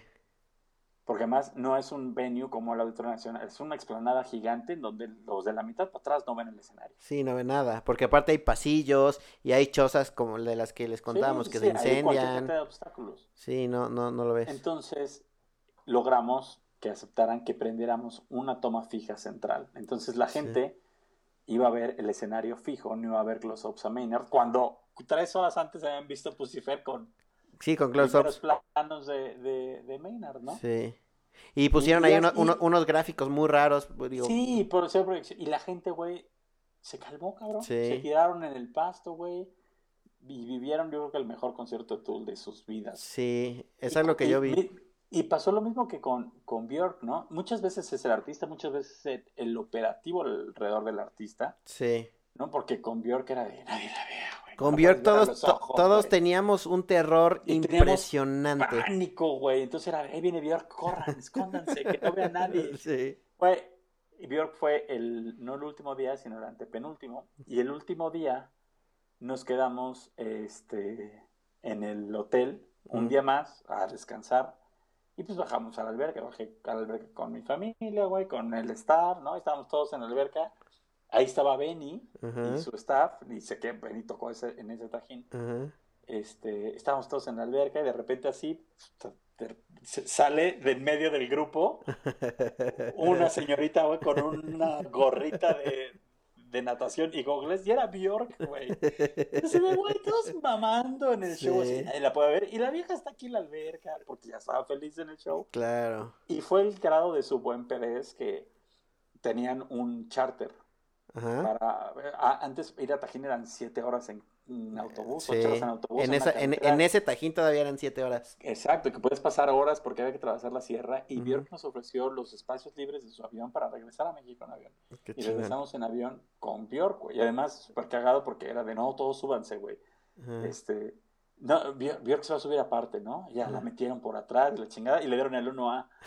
Y eran de estos aviones Interjet donde todo el mundo entra por el hasta adelante. Hasta adelante. Era de, Todo "Excuse mundo- me, excuse me". Todo el mundo la veía. Pues sí, güey, en el asiento 1, güey, de, excuse me, thank you, thank you. hola, hola. Ay, sí, pues, güey, fue así de, "Oh". Justo hace no mucho platicaba la anécdota de, de Bjork, que yo tenía tanto estrés por ese show, o sea, como que nos lo cantaron tanto como de, es muy difícil, y si ve una cámara se va a bajar, y ya lo ha hecho, entonces teníamos tanta presión de, de, de nuestro lado, ¿no? Que era la parte de medios, fotos y demás, que no me acuerdo de una sola canción de Bjork en Cumbre Tajín. No, güey, O sea, yo no, no me acuerdo eh, del show. Yo- En, en mi cassette está borrado eso, no me acuerdo, no me acuerdo haberla visto en el escenario. No, güey, yo tampoco. Yo, o sea, yo me acuerdo de haber escuchado el... que empezara el Y- sonido más ensordecedor que he oído en mi vida Sí. fueron los... Porque Björk, acuérdate, hay que dar un poco de contexto de esto. Björk había venido hace muchos años y Sí. dijo, no vuelvo a México. No más. Porque vino a un concierto en Guadalajara, en una barranca que salió todo mal. Y se bajó del escenario de esa. Se bajó y se fue y dijo, yo no regreso. A la chingada. Fue como cuando regresó YouTube, güey. Todo el mundo dijo, no, estos güeyes no van a regresar nunca. Así, entonces Bjork era así, el grito de las 30 mil personas que estaban Sí. ahí. No, y había filas y filas y filas en este parque y, y era curiosamente porque había- Cumbre Tajín tuvo como tres evoluciones porque a nosotros nos tocó trabajar en Cumbre Tajín antes, ¿no? Antes. Previo de Sí, que... yo fui de- an- yo- Ajá. Yo fui a dos tajines antes, Ajá. uno manejado ya por ustedes. Ajá, exacto. Y era, era sumamente local, ¿no? O sea, el headliner era Yuri o, o- o cosas así. Amanditita. Amandititita, los Daniels, este, cosas así, eh, porque era muy local, ¿no? O sea, no buscaba otras cosas y evolucionó cuando llegaron ustedes para, para, para hacer eso, entonces siento que fue, se fue como yendo cada vez más grande, o sea, después fue lo internacional con Calvin Harris y así, pero creo que cuando, pero seguía siendo gente mexicana la que iba a ver a Calvin Harris y a todos los demás. Sí, totalmente. Pero en el momento de que fue Tool, o sea, ya había banderas de Chile y de Argentina Sí, sí, y de sí, Panamá, o sea, ya fue como de madres, o sea, es, es un fenómeno porque no es como venir al Foro Sol que tomas un vuelo y llegas y, y estás a 20 minutos. Era literal llegar a Poza Rica, ver dónde te quedabas y de ahí aviéntate otra una hora y cacho en una carretera de ida y vuelta para, para ver a, a, a Bjork. O sea, sí, sí fue un, fue un éxito. No, y finalmente es. El, el, el- muy mamón éxito es pasarla chingón. Sí. Es que tú estés contento, que tu equipo esté contento, que el artista esté contento. Eh, te puedo enseñar mails de todos los artistas, de 25 artistas que iban por año, 20 te recibíamos un mail de, güey, qué pedo, gracias. Sí. Eh, tú como prensa lo vivías, o sea, Sí. llegaban tan contentos y tan bien atendidos que era de, no, no, no vamos a hacer prensa. Y ya estando era de, no, sí Claro, vamos a hacerla, güey. Entonces ajá. en el radio era de, la sala de prensa, la sala de prensa, Sí. güey, la no está lista. Vale, madres, va para allá. Va, va- va caminando Billy Corgan para allá, que, Sí, que era güey, super Billy mamón. Corgan se salió camin- llegó super mamón y salió a caminar por el parque a ver a, a- a los abuelos, este, totonacas, a, a llevar la experiencia, atravesó el parque así de, bueno, ¿por dónde traemos un coche? No, güey, vamos caminando. Sí. O sea, Hay una anécdota ahí con, con Eric, güey. Eric de, de mi oficina, que pues teníamos como, como esta regla de no tomarse fotos con nadie, no fanear, ni mucho menos y así, ¿no? Eh, y entonces yo la transmití con el equipo de, güey, no, no hay fotos, ¿no? La chingada, mejor, es mejor vivir la experiencia y quedarse con esos momentos, la chingada. Eh, entonces como que lo tenían muy grabado, hasta la fecha lo tienen muy grabado, y, en, y de repente vamos caminando con Billy Corgan, y lo voltea a ver y se le queda viendo a Eric, como que lo vio como muy emocionado de que íbamos caminando juntos Ah. hacia, y voltea y le dice, ¿quieres una foto? y entonces como que en ese momento pasó, pues, no, no, Eric le dijo, no, ¿Te cae que no se lo sacó? ajá, güey, le dijo, no, y me volteé a ver como diciendo, ¿ya viste, güey? Le dije que no, y ese güey como que dice, ok, güey. Bueno, Pero, pero, güey, le digo, güey, ahora vale más esa anécdota que, Claro. que una foto con Billy Corgan en tu Instagram que tiene, Sí, que sí, tiene sí, todo totalmente. mundo, güey. Sí, no, totalmente. Y, y yo creo que, o sea, yo sí creo que el nuestro es, es el mejor trabajo del mundo. Sí, Y, y, te- y- y tiene su justificación. Todo el mundo dice, no, güey, la neta es que mi trabajo es el mejor trabajo del mundo. Porque, güey, eh, cuando alguien construye la casa de sus sueños, eh, el primer día que llega la familia, güey, a- tú quieres la casa de tus sueños, güey, llegas tú con tu familia a vivirla, entras, güey, dices, "Ta, no mames, güey, es lo que siempre soñé. ajá, y Y, ahí se no está ahí ni el arquitecto, Ajá. ni el ingeniero, ni los albañiles. Sí, no, banda, nadie. Para que tú les digas, Güey, amigos, qué ajá. chingón. sí, La nuestra es de la, de la única chamba que pasa eso. güey. sí, Don- te digo, también tiene su otro lado de si la gente no le gusta, güey, es lo peor que te puede pasar Sí. mundo. Pregúntale a un cómico que se sube y no hace reír. sí, Pero, güey. güey, o sea, si tú realmente te sientas y piensas, te sientas del otro lado del, de- del escenario, güey. Y de la banda, de la gente que cuando ve el anuncio de que va, viene su cantante favorito, güey. "Ah, tu cantante favorito es Yuri, güey, de toda la vida, güey. Y sale el anuncio y te da emoción, güey. Y puta, cuando salen los boletos y ahorras y compras el boleto, te llegó el boleto, güey. Una semana antes ya estás nervioso, un día antes Sí. ya es de, no mames, güey, mañana va a venir Billy Joel, güey, ya te, te vas a jetear con la emoción, haces el plan, este, puta, ¿dónde vamos a estacionar? Llegas al venue, el chupe, te sientas, güey. Todo para el momento que se apaga la luz y empieza el concierto, o la obra de teatro, o, y arranca, güey, y es el... O al final el aplauso, güey. Tú dime qué chamba te da eso. Sí, claro, güey. Y creo que también la gran, la gran ventaja es que lo puedes vivir de los dos lados, ¿no? O sea, puede ser de que estás súper estresado y, disfrutar, como tú dices, de cuando es la casa de tus sueños, cuando tuviste el show de tus sueños y, y no, nos pasó creo que con Santana, ¿no? Que cuando bajó, como que vibró tan bien con el público que fue y agradeció a todos los que estábamos ahí en el, en, el backstage, así como de muchas gracias, su, casa está increíble. que es Carlos Santana, güey, se bajó a darme las gracias. sí a mí, güey. Ajá, está cabrón. Entonces lo compartes con todo mundo, ¿no? Y después está la otra, y es como de, ok, fui parte del pedo, eh, tengo una, tengo una eh, posición privilegiada, por la chamba me, me, dio esta oportunidad, ¿no? Pero la misma emoción te da ir a ver a Billy Joel como, como espectador. ¿Estás de acuerdo? Sí, totalmente, sí, sí, sí, no, no se pierde, güey. No, se pierde, no es como de, ah, no, es que yo ya saludé a Santana, güey, no es como de, güey, no, te da emoción y dices, qué chingón. No es como mis amigos que se dedican al cine, que ya no pueden ir al cine, güey. Porque todos son. No, Ajá. no mames, güey, pinche toma está de la verga, pinche luz está de la chingada. Exacto. No, güey. Yo, yo, sigo disfrutando ir al teatro. Y sí, claro, sí es de. Sí te vuelves de un gusto más mamón, pero.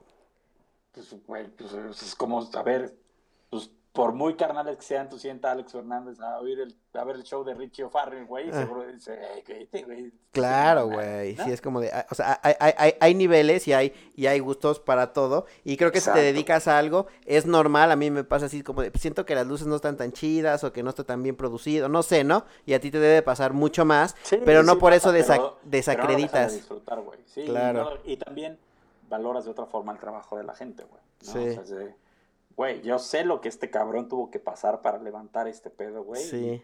Al menos te aplaudo eso, güey. Sí, que a mí me pasa mucho cuando, cuando festivales les han pasado cosas, ¿no? Como al ceremonia cuando se le cayó el, el justo con Bjork también, el, el stage, ¿te acuerdas? Hace no mucho. Sí, que el viento les tiró el escenario, o, o, el, o el Hell and Heaven que se les metió la gente y madrearon la batería de Evanescence. Es como de, güey, o sea, la gente está tirando cabrón de, ah, pinche mala organización, váyanse a la chingada, así.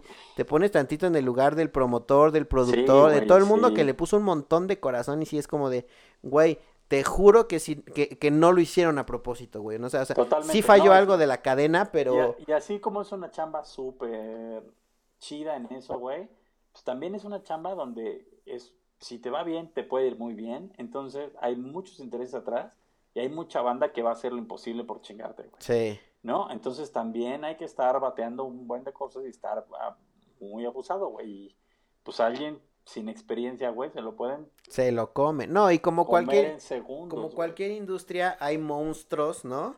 Que no vamos a decir nombres de marcas ni, ni de... Pero pues obviamente todos saben cuál es el monstruo del entretenimiento en México. Y si hay alguien que le hace por ahí ruido, va a hacer todo lo posible para para demeritarlo. Con un dedo, güey, ya, te, ya te tumbaron, güey.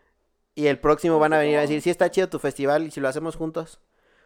sí, ya te, lo, te acaban absorbiendo. Te acaban absorbiendo, ¿no? Entonces creo que está siempre esa lucha. Y ha pasado muchísimo. A muchos. A muchos eventos, güey. pues, güey, vamos a bailar con el, con el enemigo. También nos encanta poner el enemigo al poderoso, güey. También, pues, sí, así es este pedo, güey. Así es todas las industrias, ¿no?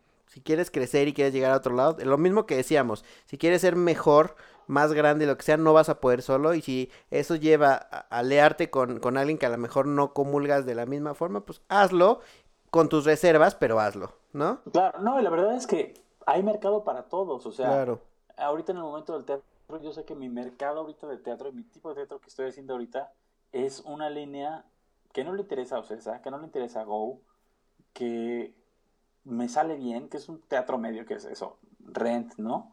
Eh, yo no, ahorita no voy a pedir los derechos de Aladino, este, no voy a hacer Chicago, no voy a hacer este, Frozen, no, eso es un teatro que le sale poca madre, o sea, que tiene ese dinero, que tiene esa infraestructura, ¿no? Yo estoy en una línea de media, en un teatro, pues, teatros como el Milán, ¿no? Sí, y que la gente no va, no va a ir a ver, no sé, digo, lo que yo creo es, no va a ir a ver Frozen a un teatro chiquito, lo que quieren es una producción enorme, ¿no? porque si no van a salir decepcionados.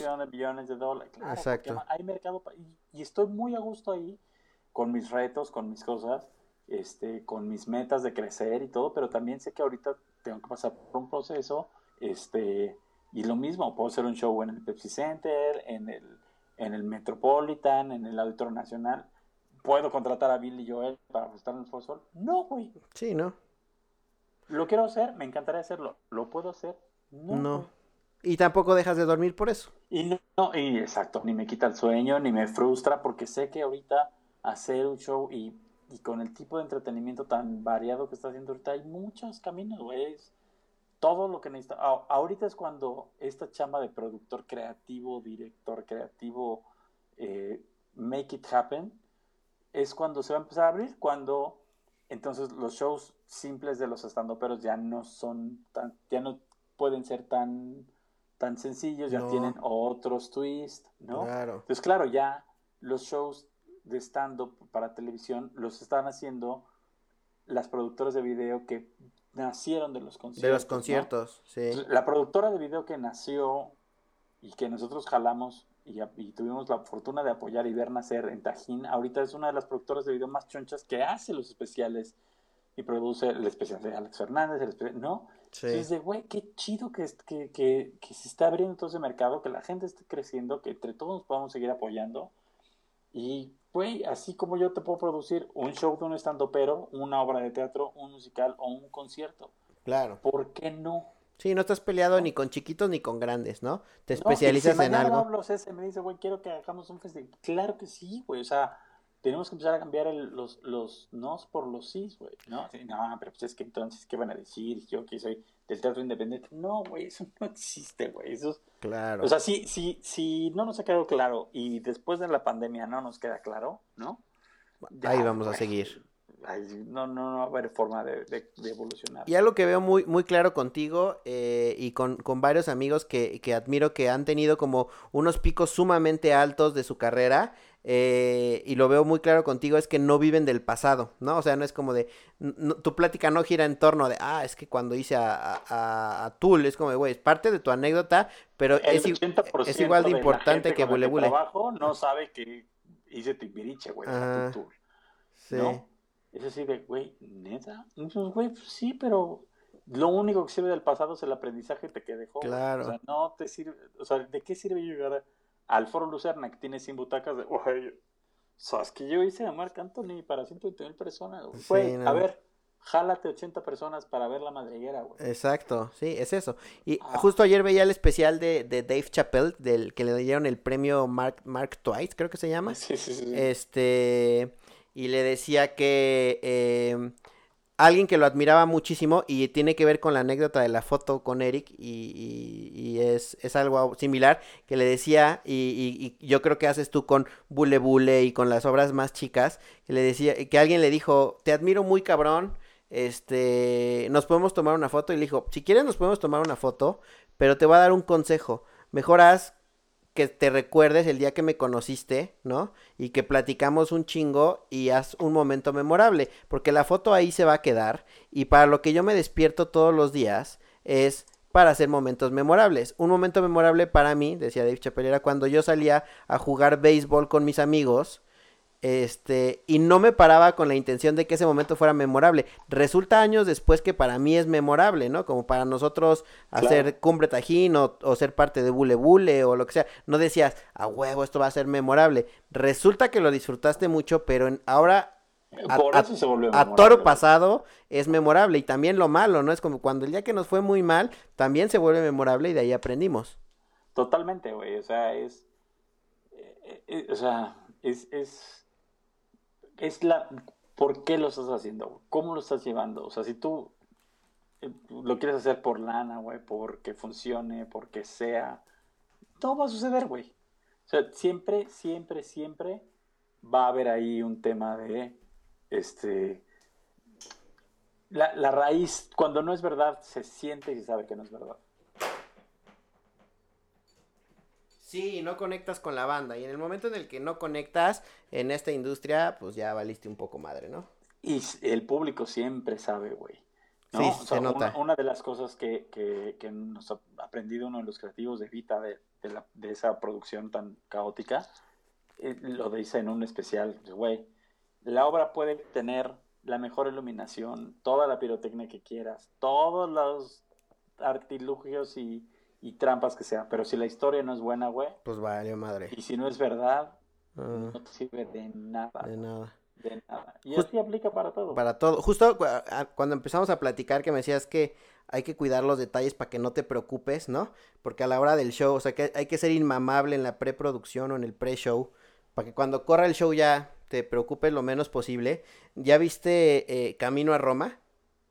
Sí, sí, sí. Que eh, eh, justo eso dice Cuarón. eh, recreó recreó todo Insurgentes y Baja California, las calles, y vio tal cual estaba en ese momento la peluquería, pero el DHL, pero la barbería, pero la panadería, todo exactamente igualito, y se metía, y aunque no salían las tomas, él recordaba qué canceles había, cómo se veía la vieja que atendía, todo, ¿no? No, pues la historia de, de los actores que hacen en su familia. Que hacen su familia, exacto, Fernando Grediaga, el Ferchis, güey, ajá, eh, que es el es el de papá, Universal, ¿no? Es el eh, de ahora de, de Universal, pero trabajé con él toda la vida cuando estaba en Emmy, güey. Timbiriche era Emmy. eh, y estuvo Benny Timbiriche con él. Mm. Y él lo cuenta así, güey. Yo estaba en una fiesta de este güey y dice, güey, eres igualito a mi papá, por favor ven a grabar. O sea, pero no soy actor, güey, no importa. No importa, güey.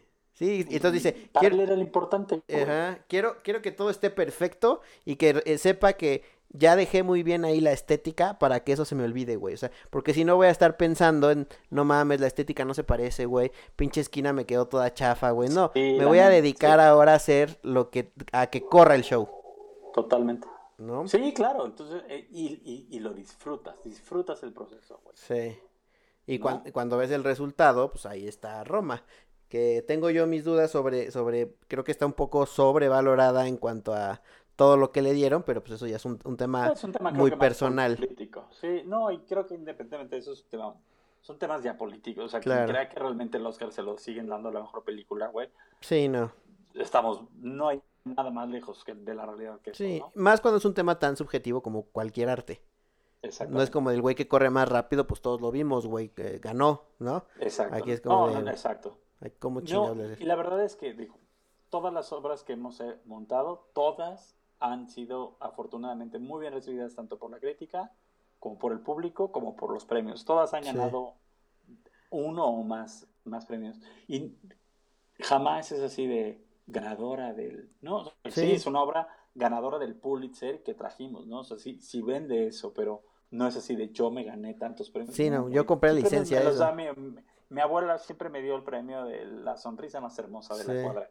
Y, uf, ¿Tú no crees que es importante eso? ¿Para ti es importante eso? El otro día estaba platicando, eh, yo empecé este podcast un poco para platicar con compas y para, para desestresarme y tener algo, algo diferente que hacer, ¿no? Eh, y le pregunté yo a mi familia, ¿te gustó mi podcast? Te lo pregunté a ti, le pregunté a amigos de cómo ves este pedo, ¿no? Ah, está muy bueno, o está muy largo, o no sé, críticas normales, ¿no? Y, y alguien me preguntó, pues es que no sé cuánta gente te escucha como para saber si es bueno o es malo. Y güey, güey, no lo ¿Y? hago por eso, güey, o sea, Exacto. no, no voy a los tacos para ver cuánto venden o no venden, es me gustó o no me gustó. Sí, totalmente. Mira, no, no es importante,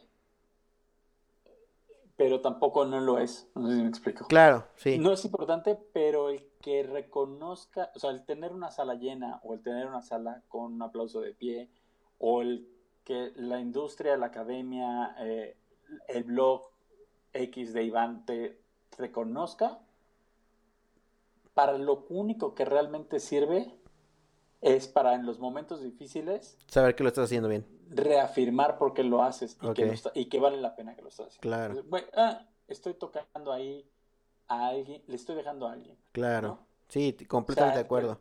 Porque, digo, nadie, no te voy a mentir, ¿no? nunca hemos tenido sold outs todas las temporadas. Ha habido semanas muy difíciles.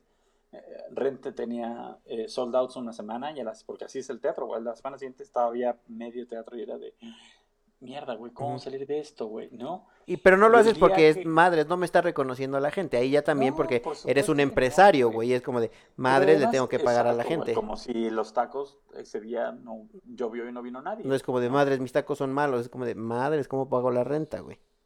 Pero ese, yo me acuerdo mucho un día que te- estábamos haciendo una obra espectacular que a mí me encantaba, que ese, esa función estuvo bien bajita y dije, güey, ¿qué chingados estamos haciendo, güey? ¿No? O sea, de, ¿qué, qué? De, o sea, es que estás toda la función dándole vueltas a, ¿qué hago aquí, cabrón? ¿No? O sea, podría estar haciendo shows para 120 mil Claro, ¿no? yo ya estuve ahí, ¿no? Los Exacto. Podría ser, demonios- podría ser ese güey. Exacto, güey, estar así como con los demonios a full. Y al final de la función se me acercó un chavo y me dijo, güey, vengo de, vine de San Luis solo para ver la obra y es lo mejor que me ha pasado No mames. en este año porque me pasaron muchas cosas y, y tuve un problema de salud que estuve a punto de perder la vida, güey. Me cambió la vida, gracias, güey. Con lágrimas en los ojos el güey. ¿Tú crees que me importó que hubiera 30 personas Sí, en no, güey. Te Güey, o sea, levantó. y eso es lo que es un premio, un reconocimiento. Sí. Es eso, güey. Es de dónde agarrarte tú para los tiempos difíciles. Porque todos tenemos dudas de lo que hacemos, güey. Son Los, los que nos dedicamos a lo que a lo que amamos y lo que queremos y los que somos unos pinches necios que no importa cómo está el, el, el país, el tema, el dólar, ahí estamos neceando, neceando en Mm. hacer lo que nos gusta, güey. Tenemos más momentos de duda y de, Sí, claro. y de miedo que de gloria, güey, ¿no? Es como el deporte, güey, ¿no? O sea, la, Sí, la- sí, la- la constante es perder, güey. Todo, güey. O sea, ¿cuántos deportistas hay? ¿Cuántos llegan a una competición local? ¿Cuántos a una nacional? ¿Cuántos a las Olimpiadas? Y gana un cabrón.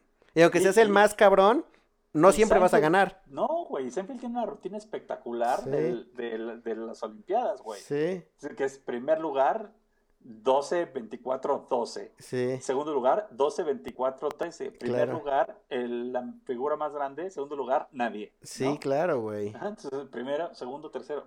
Y, güey, es bien fuerte, güey. Sí, la, la constante Le- es perder, pero cuando ganas es lo que sabe, güey, ¿no? Y, y, y en el entretenimiento, sin sentirnos más románticos en el entretenimiento, es, puedes ganar haciendo Bjork para tu ego y para haber metido 40 mil personas, ¿no? Gané esa noche, gané cuando Santana nos dijo qué chingón show, pero también cuando el chavo de San Luis Potosí te dijo, güey, me cambió la vida, cabrón.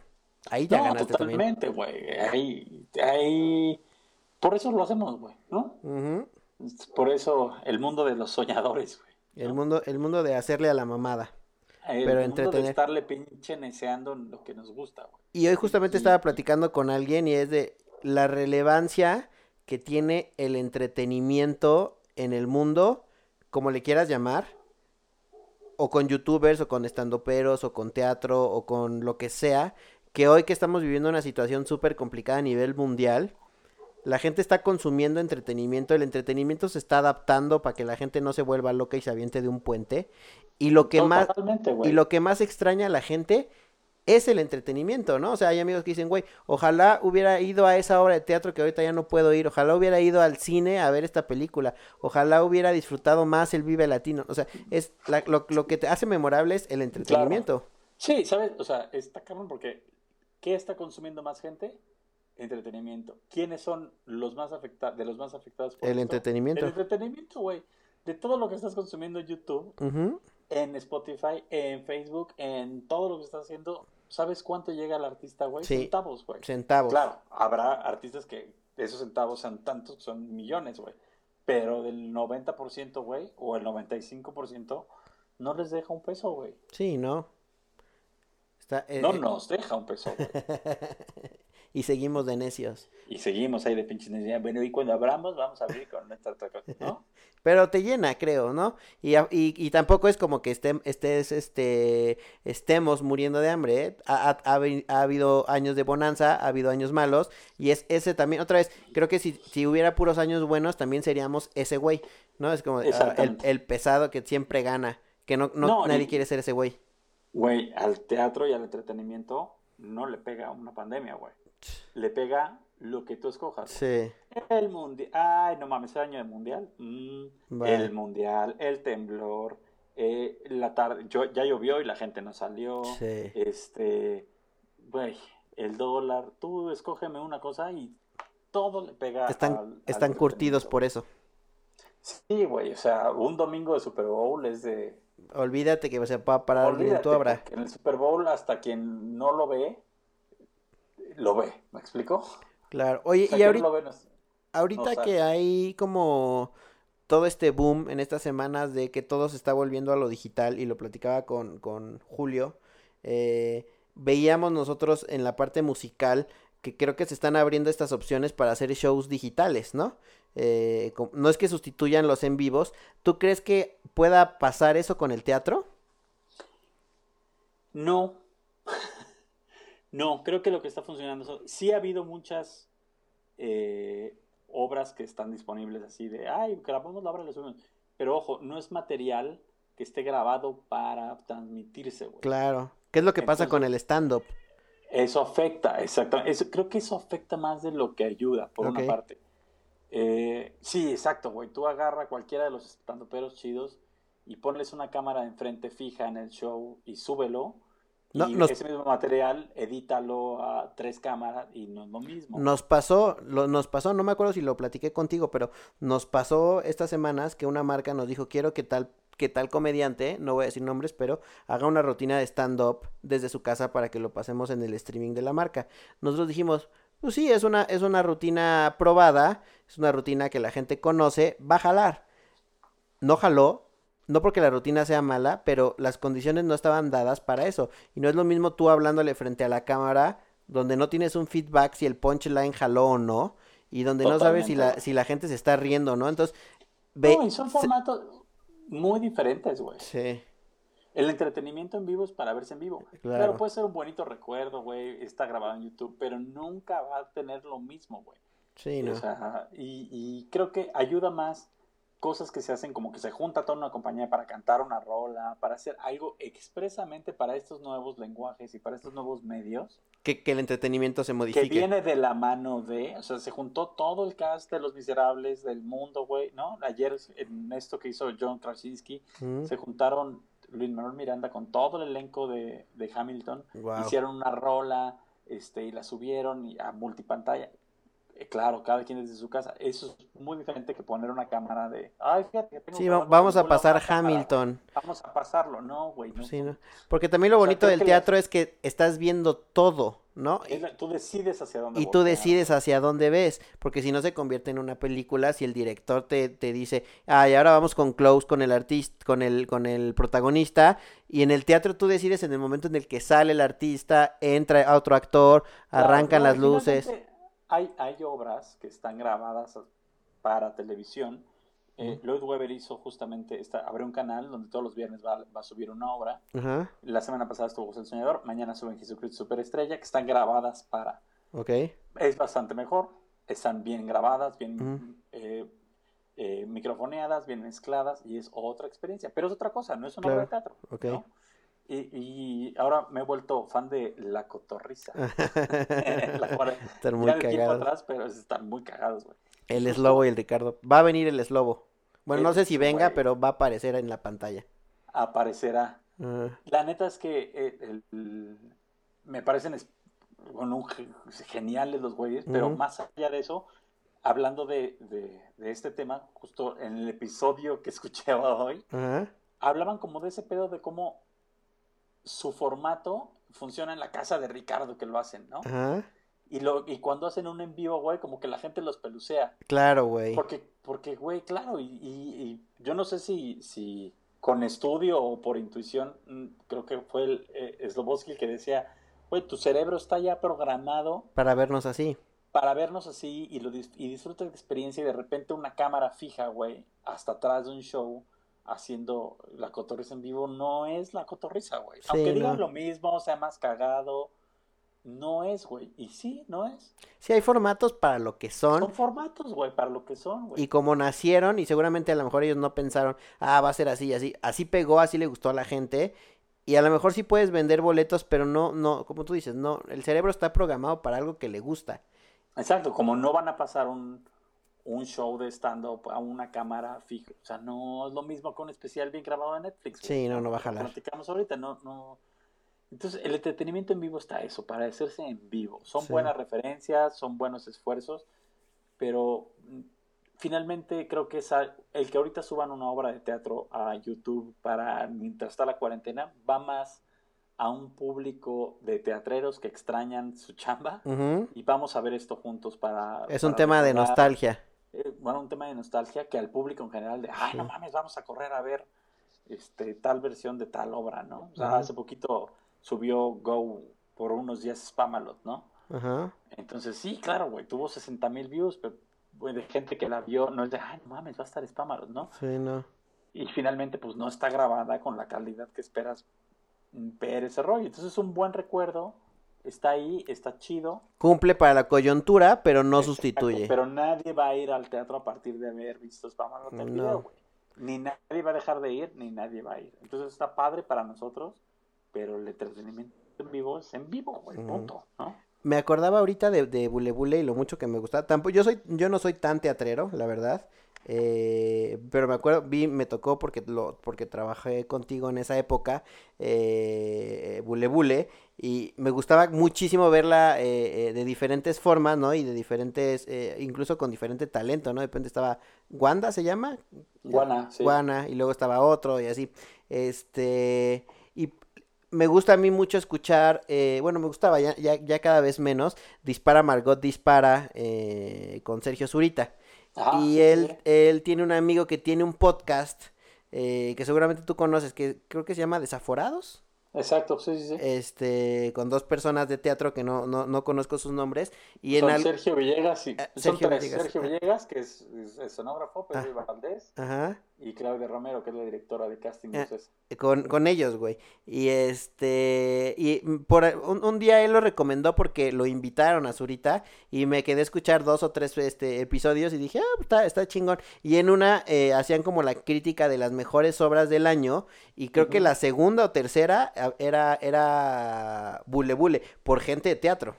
sí, sí, sí, sí, ah, sí, ah, está fue un éxito y ha sido y fue nominado en, la primera edición de los premios Metro como mejor musical este al lado de obras grandes güey no al lado de los miserables y entonces pues sí güey son son estas cosas que que te dan o sea nadie fue a ver Bule Bule o nadie por los premios ni por sí no no. por las críticas güey pero es son esas cosas que dices güey aquí seguimos. Es como un dulcecito, ¿no? Es un, es un, sí, güey, es este recordatorio para que sirve más en los, en los malos tiempos, ¿no? Mm, sí, ojalá se acabe pronto y podamos, puedas montar más obras, puedas abrir las que ya tenías y los, los teatros y los shows y todo esté, esté lleno. Y ya, ya para terminar, porque ya no, ya nos extendimos, eh, siempre les pregunto, bueno, últimamente les he preguntado a los amigos que entrevisto, que recomienden cinco cosas que consumen que les gustaría que la gente consumiera? O sea, teatro, qué obra, película, serie, libro, disco. Ahorita que la gente anda de, de ociosa y buscando contenido, ¿qué, ¿qué, nos recomienda? Cinco cosas que nos recomiendes. Pues mira, literal para, para la cuarentena, porque pues ahorita recomendar cosas que pues, quién sabe cuándo regresen, no sabemos si regresarán. Eh, los que les gusta el el teatro o que no, les, no son tan fans del teatro le quieren dar una oportunidad. Por ejemplo, en este, que una vez a la semana van a estar subiendo este, a este canal de Lloyd Webber que se llama, un canal de YouTube que se llama The Show Must Go On, las principales obras de Lloyd Webber por tiempo limitado. Wow. Superestrella, El Fantasma en la Ópera, y vale la pena verlas, porque son obras hechas para eso. Ok. Eh, The Show Must Go On, ¿está en, YouTube o en dónde, dónde está? Eh, así se llama el canal de YouTube. Ok. Este, voy a... Me, están, a mí me ayuda muchísimo escuchar podcasts de comedia. Mi reírme es necesidad primaria, güey. Y ya le echamos el gol, pero son muy manchados, güey, pero poca gente me ha hecho reír tanto como los cotorros, güey. La cotorriza está muy cabrón. La cotorriza está muy cabrón. Hay que aguantar vara porque es humor muy negro. A mí me encanta el humor negro. Sí, son buenos. A mí me pasó una vez que hasta me mareé de la risa, güey. Me he sentido mal de reírme, güey. Sí, exacto. Eh, yo un día... yo no me tendré que estar riendo de esto, güey. Me mareé, me mareé de la risa, estaba solo, güey. Yo dije, no es normal esta, este nivel de risa, güey. Y si lo analizas, ni siquiera es comedia tan elaborada, pero los güeyes tienen el timing perfecto de... de... Y aparte como que van llevando un chiste sobre otro. Sí. Lo van sacando. Sí, sí, sí, Está muy cagado, la cotorriza. Aplausos para ellos. La verdad es que... Eh, eh, yo em, me empecé a hacer un poco más fan de, de, podcast, de podcasts como de Alex Fernández y a raíz de eso encontré la cortorrisa y ha sido un hit. Sí, están muy eh, me, me, está gustando revisitar series viejas que disfruté en un tiempo. Ok, Y estoy volviendo a ver The Office. ok, que es una... Mi hermano me dijo exactamente lo mismo. Hay que eh, volverla a ver, empieza Ajá. a descubrir cosas, porque además la volví a ver porque siento que The Office es de los mejores canales de YouTube. O sea, ha llevado la, la serie Ajá. a otras plataformas de la mejor manera. O sea, está infestado YouTube de clips de The Office Y memes. y generados por ellos mismos. Sí, claro. Así de todas las cosas que no viste, las cosas que no sabías, y han creado regresar a verla, güey. Sí, crearon como todo un universo con las herramientas que hoy hay, como memes, stickers, clips de YouTube y así, para que digas... Creados por "Mm, ellos. Creados por ellos. Sigues, con, sigues consumiendo ese pedo. güey. Ajá. Sí, ¿No? o- justo hoy mi hermano me dijo eso, güey, es necesario reírnos, eh, es necesario no pensar, reírse, ve The Office, güey, otra vez. Hay Lo mismito que tú, sí. Sí, sí, sí, sí, sí.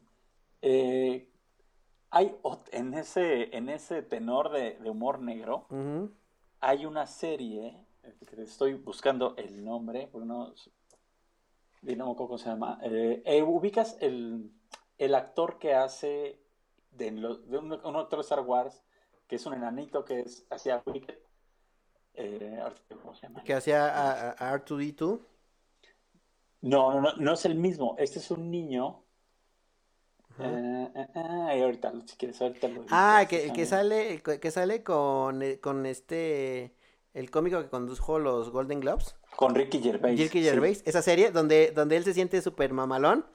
Exacto. Güey, es, es una joya, no me acuerdo cómo se llama, sí, pero es- Ricky Gervais es como, como su manager, güey. Eh, Y exactamente. ese güey es como una, como un actor, un actor venido a menos, pero el güey Aquí siente, está, güey. el güey siente que es súper chingón.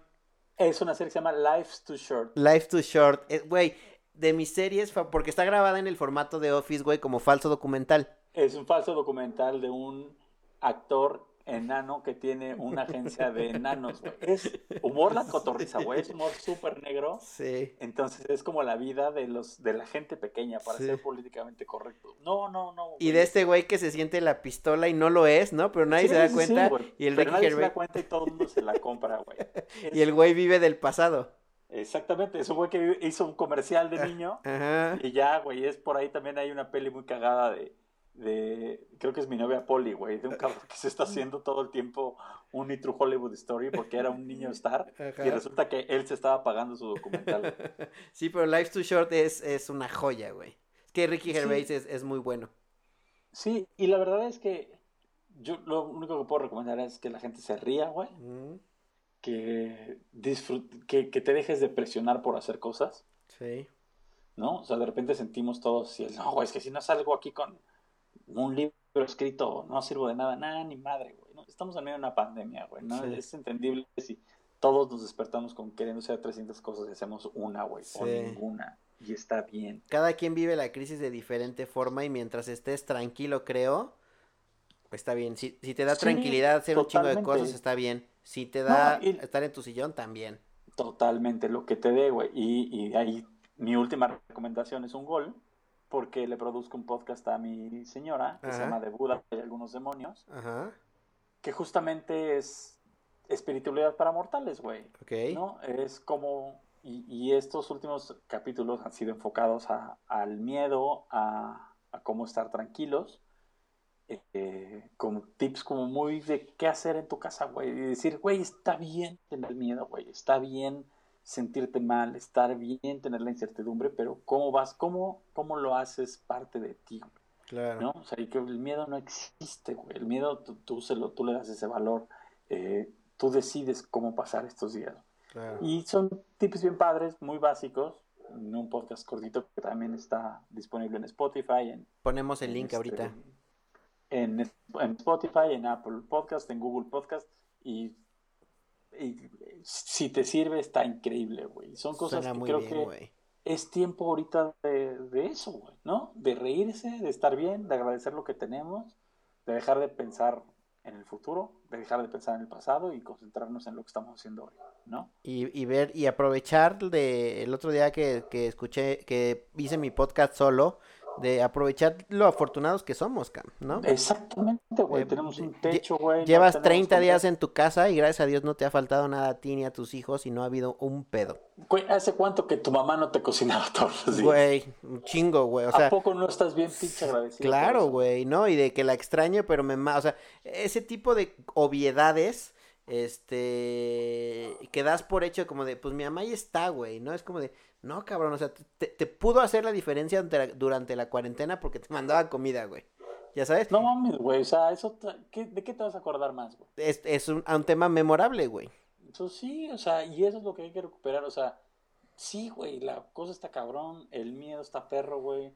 No sabemos qué va a pasar, pero hoy me cagué de la risa viendo la cotorriza. Me cagué de la risa viendo The Office. Pasé una tarde espectacular con mis hijos jugando a pendejada y media, güey.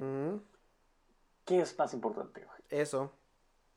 Porque cuando nos estemos riendo de que Mañana todos teníamos miedo, claro, teníamos miedo de que nos íbamos a infectar, ojalá nadie cercano le pase, eh, pero tú te vas a acordar de que si no hubiera sido en otro momento, no te hubieras detenido a ver The Office, a ver La Cotorriza y a, a grabar el podcast de tu esposa y a jugar con tus hijos el mismo día, güey. Exacto, güey. ¿Cuándo? Son cosas que a lo mejor en un mes no pasan. Sí. Hubieras llegado con tus hijos de, güey, estoy produciendo una obra, ahorita no. O sea, es que estás bien pinche cansado, vete a dormir. Sí, exacto. Güey. ya llegas en otros tres. Sí, Sí, o sea, claro, güey.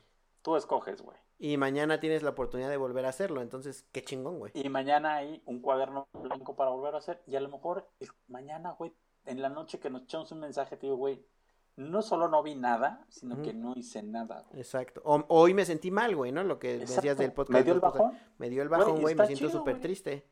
Exacto. Y se vale y es válido. Mañana vemos qué pedo. Mm, ¿No? Pasado mañana será un día nuevo. Pues ya está, amigo. Has, has roto el récord como el podcast más largo, pero el que se me ha hecho más, más corto. Pero esperemos que la gente no la mitad diga, "Ay, Yo creo que no. Y si no, pues mira, nos vale Mira, madre. No lo hacemos por nadie más que para pasarlo Exacto. bien. Y si, y si, y si les dio hueva, pues ya no están, así que se chingan, Exacto. ¿no? amigo, muchas gracias por estar en el Gracias a ti, podcast. Ivancito. Siempre bueno es un que gusto viniste. cotorrear y pasarla bien. Estamos en contacto. Salúdame a Ceci, salúdame a, los- a- a los niños. eh, y pues nada, nos escuchamos la próxima y estamos ahí al habla, ¿no? Gracias por darte la vuelta en, en Skype. No, pues gracias a ti, mano. Te mando un abrazo y, y nos escuchamos. Y pues que sean sabroso. Eso, chao. A vos, gracias. Ya se acabó esta madre y sigo Pacheco. El podcast. Con Iván Calderón.